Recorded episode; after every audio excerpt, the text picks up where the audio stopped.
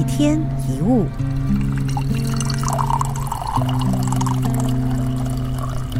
有些人习惯用别人的秘密来换取友情，或者是跟着朋友一起在背后批评别人、讲别人的八卦。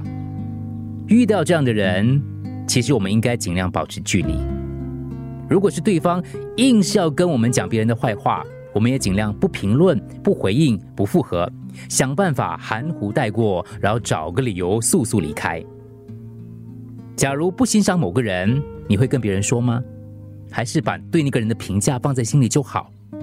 为什么呢？因为你对他的不欣赏，可能纯粹只是个人的感受跟想法，何必主动去告诉别人来影响别人的观点呢？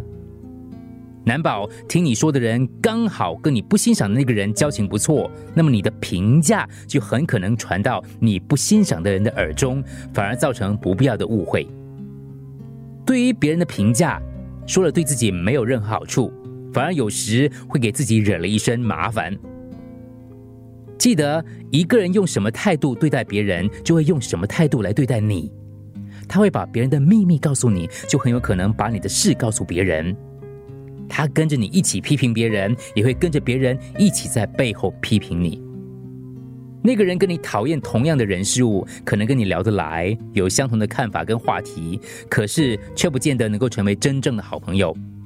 因为有可能那个人其实对所有人事物都看不顺眼，全部都觉得讨厌，而你也是其中之一。